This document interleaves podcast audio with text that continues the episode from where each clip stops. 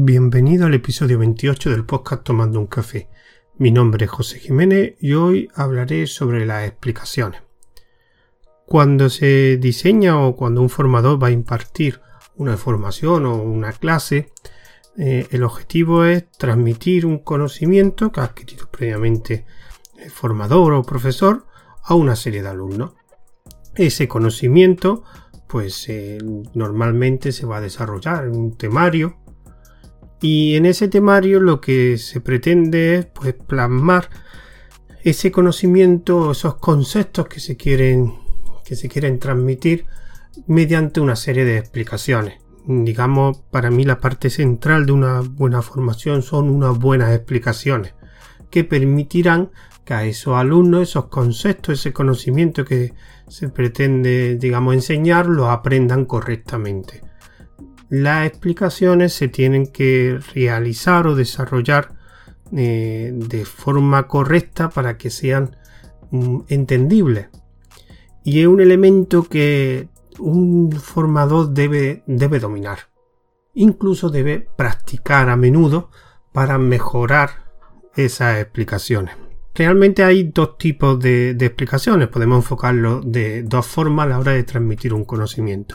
Por un lado tenemos, digamos, las explicaciones orales, pues puede ser un vídeo o una clase presencial donde un profesor da una serie de, de explicaciones, un podcast también, o sea, cualquier cosa que, que utilicemos la voz para transmitir ese conocimiento.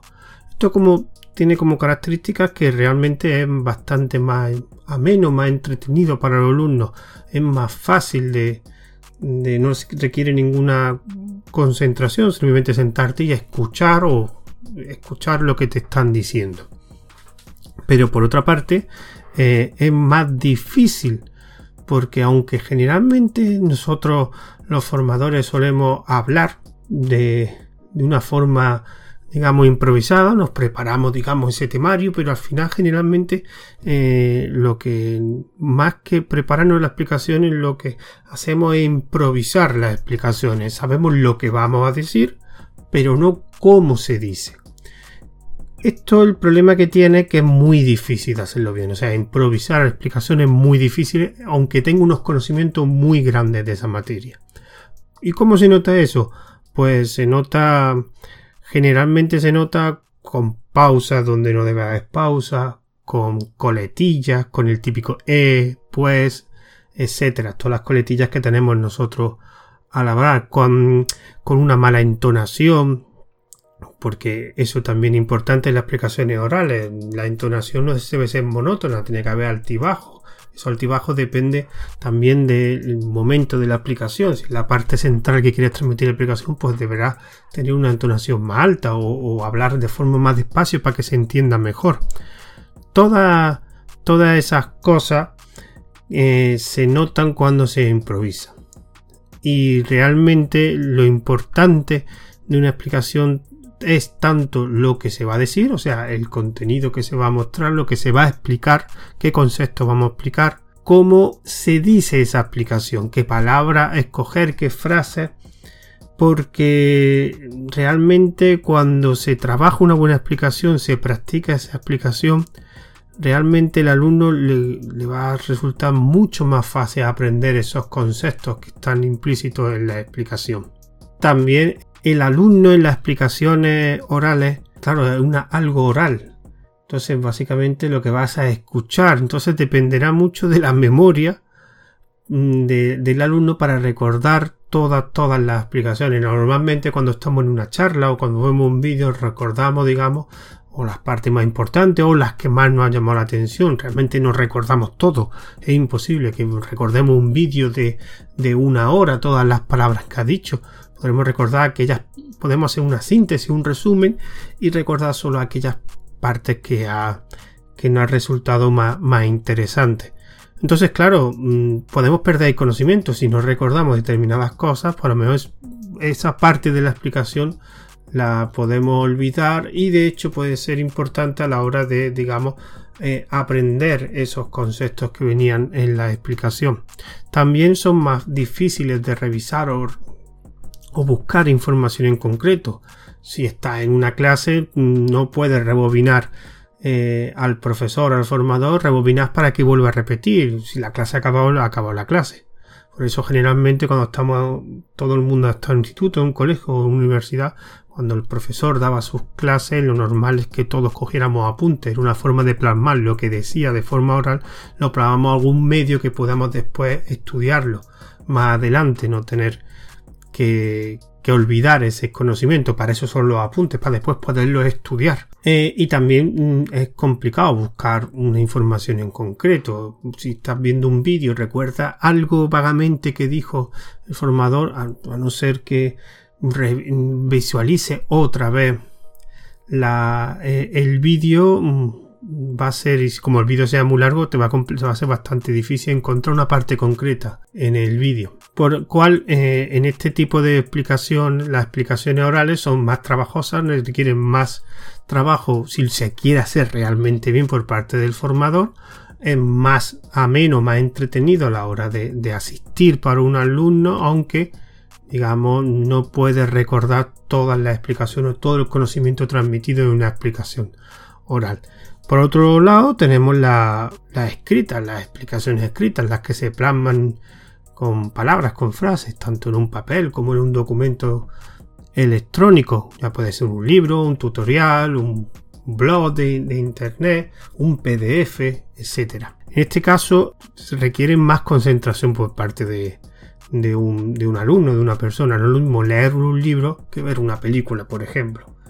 Finalmente, leer un libro, por muy bueno que sea, requiere un poco más de esfuerzo que ver una, película. Son más fáciles de desarrollar, entre comillas. Son más fáciles que una buena explicación oral, es más fácil hacer una buena explicación escrita. Primero porque es más fácil revisarlo, ya que un texto, un texto es mucho más fácil revisar que algo oral ya simplemente y ya simplemente solo por revisarlo por la falta de ortografía que se pueda tener en ese texto después ya se puede mejorar es mucho más fácil eh, mejorar un texto que mejorar una explicación oral. También es más fácil de buscar en un libro es muy fácil tener los índices tener los glosarios donde es muy fácil buscar eh, una determinada información. De hecho si es un documento electrónico como un pdf más fácil todavía eh, la búsqueda de información.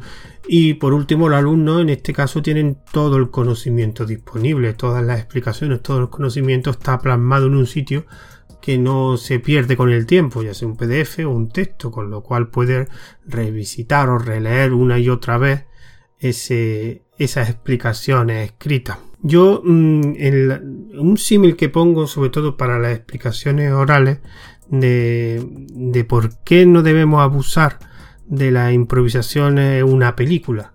Generalmente cuando tú ves una película ves que hablan de una forma natural, seguida, como, como si no estuvieran actuando. Aunque algunas veces puede haber cierto, cierta improvisación, realmente lo que hay detrás de una película que tú ves hay un guion, hay unos ensayos, hay unas lecturas previas de guion, hay unas tomas una y otra vez, se repite la misma toma hasta que, el director decide quedar bien. No hay improvisación, imaginaos que todas las películas se dedicaran a improvisar y en una sola toma. Realmente esas películas no serían buenas, estarían mal hechas, se equivocarían varias veces. Pues eso es lo mismo con una explicación. Si va a ser una charla o va a ser eh, una clase pues trabájate también no solo lo que dices, que es lo que hace todo el mundo, que ya sé lo que voy a decir en esta charla, sino cómo se dice, porque eso después se notará bastante a la hora de, de hacer la, la charla o el vídeo, lo que sea. Siempre he puesto yo, como siempre he dicho, que digamos el aprendizaje solamente a base de vídeos, yo realmente, quien vaya a escuchar otro audio, estoy totalmente en contra.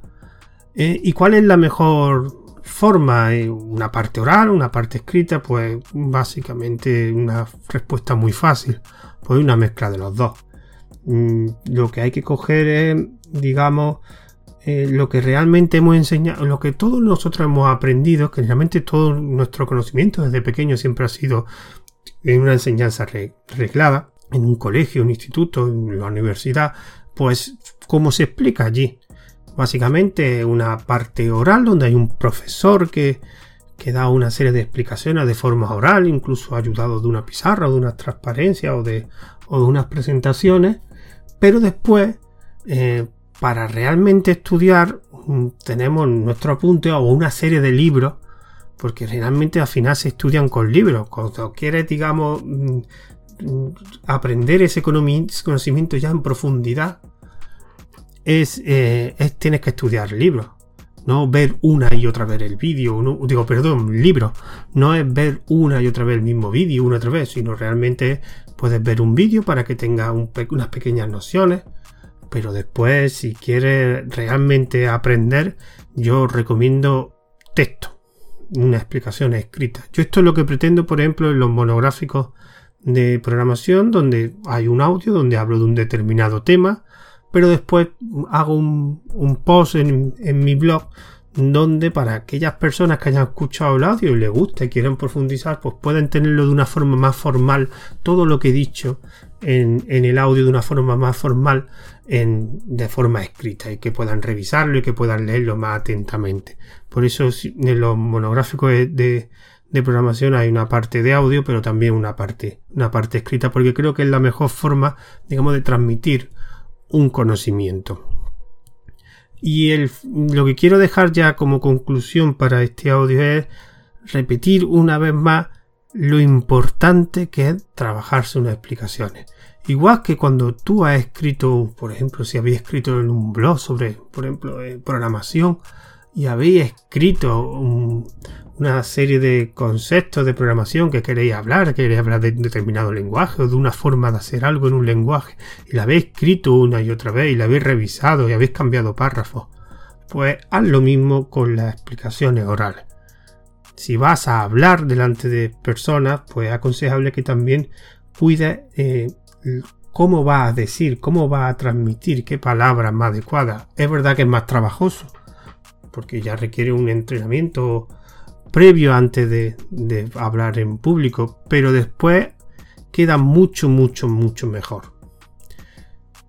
Ya doy por finalizado este audio y pues voy a decir los métodos de contacto para quien quiera pues preguntarme algo, una sugerencia o, o hacer algún tipo de comentario o crítica constructiva. Tengo los métodos de contacto son, tengo un correo para este podcast que es tomando un café arroba nextday.eu, un Twitter que es arroba tomando guion bajo un guion bajo café, un grupo privado que es de un día una aplicación de Telegram, que ahora diré dónde están, dónde está esa, esa dirección de ese grupo, y el podcast estará disponible tanto en un canal de Telegram propio que en este caso es un canal de Telegram público, que es arroba tomando un café. En el mensaje anclado del canal de, canal de Telegram tomando un café veréis también la dirección del grupo privado por si queréis eh, participar. Ahí también hablaré del, del podcast y pondré noticias sobre, sobre el podcast. Y en el canal de Telegram subiré tanto unas notas sobre determinada información que considero importante eh, del, del audio en concreto y subiré el audio tanto en MP3 como en OGG. También pondré todos los métodos de contacto y otra cierta información sobre, sobre el podcast y sobre otros proyectos que tengo.